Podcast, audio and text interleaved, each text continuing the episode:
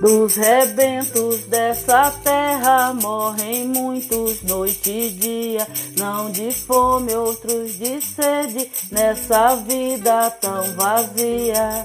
Como poderei viver? Como poderei viver sem a tua, sem a tua, sem a tua companhia, sem a tua, sem a tua, sem a tua companhia. Salve, salve, meu povo ressacado do podcast mais poético de todas as ondas. Eu sou Daniela Bento e estou chegando para mais uma ressaca poética.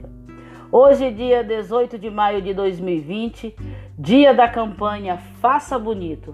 Vamos fazer bonito então? A campanha Faça Bonito nasceu alusiva ao 18 de maio, que é o Dia Nacional de Combate ao Abuso e à Exploração Sexual contra Crianças e Adolescentes. E esse dia foi escolhido porque em 18 de maio de 1973, na cidade de Vitória, no Espírito Santo, um crime bárbaro chocou todo o país e ficou conhecido como Caso Araceli. Esse era o nome de uma menina de apenas 8 anos de idade que teve todos os seus direitos humanos violados. Foi raptada, estuprada e morta por jovens de classe média alta lá daquela cidade. O crime, apesar de sua natureza hedionda e da grande repercussão, até hoje é, continua impune. E a impunidade é uma péssima companheira. Ela é perversa, pois ela, de algum modo, ela estimula a prática né, e a crescência dessa violência, que, segundo dados do Ministério da Mulher, da Família e dos Direitos Humanos, que foi apresentados hoje pela manhã durante uma live, dão conta que somente nesses primeiros quatro meses de 2020, o Disque 100 já registrou 28.045 denúncias de violência contra crianças e adolescentes, sendo que desses 28 mil, né, quase 29 mil, 5.333 são de violência sexual. Uma coisa que nos chama atenção é a faixa etária das vítimas, né, que varia aí de um mês de nascido aos 17 anos. E pasme ainda mais, 63% desses casos dão conta que a violência ocorre diariamente. Desses, desses casos de violências registrados, em torno de 69%, né, a vítima é a vítima ela apresenta aí é, dados de que são portadoras de deficiência mental, né, o que agrava ainda mais aí o caso de desumanidade, né. Mas aí você deve estar se perguntando por que falar em violência sexual contra criança e adolescente num programa de poesia. E eu respondo, né? Alguns motivos que considero importantes. Primeiro, porque a violência sexual contra criança e adolescente é uma prática que infelizmente ainda acontece em todo o Brasil.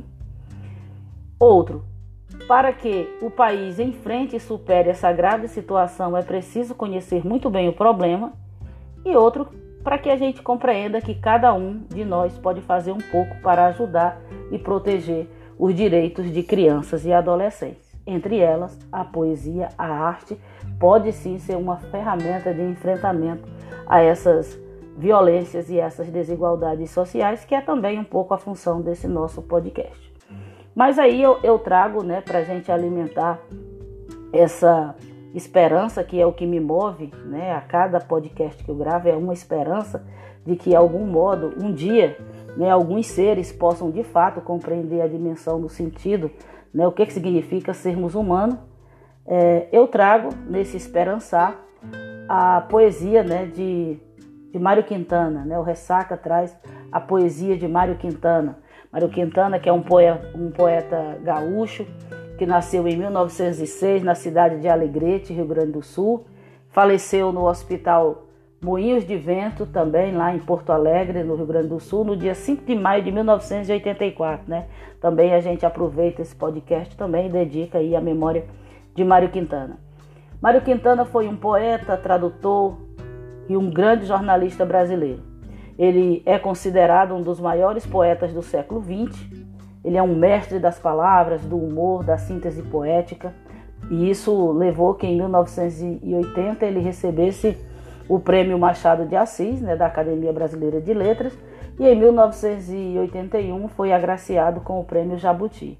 Essa ironia né, de, de, de Mário Quintana a gente conhece bem, eu, eu duvido que algum ouvinte já não tenha escutado ou dito né, é, esse poeminha, né, o poema do Contra, quando ele diz: Todos estes que estão aí atravancando o meu caminho, eles passarão, eu passarinho. Quintana publica seu primeiro livro em 1940, é um livro de soneto. Ele publica esse livro quando tem é, 36 anos de idade. Mas o poema que eu trago aqui para ilustrar a nossa ressaca né, foi retirado do livro Nova Antologia Poética, que foi publicado pela editora Globo em 1988, e esse poema está na página 118. E por que, que eu trago esse poema de Quintana para esse contexto do, da campanha Faça Bonito? Né? Mário Quintana é um dos grandes poetas que escreveu sobre vários aspectos da dimensão né, humana, inclusive sobre é, esse olhar sobre a, a, a infância, né, sobre o ser infante. E essa poesia que eu trago, que é o, a poesia Esperança, é, é, uma dessas poesias classificadas aí como poesia da infância. E aí eu trago né, a Esperança de Mário Quintana, que se soma à minha esperança e espero que ela desperte a sua esperança também de um mundo melhor. E Mário Quintana diz assim: Lá bem no alto do 12 andar do ano, vive uma louca chamada Esperança. E ela pensa que quando todas as sirenas, todas as buzinas, todos os recos-recos tocarem, atira-se. E o delicioso voo. Ela será encontrada miraculosamente incólume na calçada, outra vez criança. E em torno dela indagará o povo: Como é teu nome, meninazinha de olhos verdes? E ela lhes dirá: É preciso diz dizer-lhes tudo de novo? Ela lhes dirá bem devagarinho, para que não esqueçam: O meu nome é Esperança. O meu nome é Esperança. Axé. Sigamos então cultivando em nós essa luz, essa força, esse brilho. Vamos nos fortalecer na esperança, na esperança que está dentro de nós, na esperança que emana de nós, na esperança dos sagrados, na esperança de que a gente vença essa Covid, de que a gente possa alcançar os corações de, de cada um, de cada uma, para que possamos ser melhor. Eu sou Daniela Bento, espero você em nossa próxima ressaca. Ouça, divulgue, compartilhe. Vamos anunciando e denunciando com arte. Como poderei viver?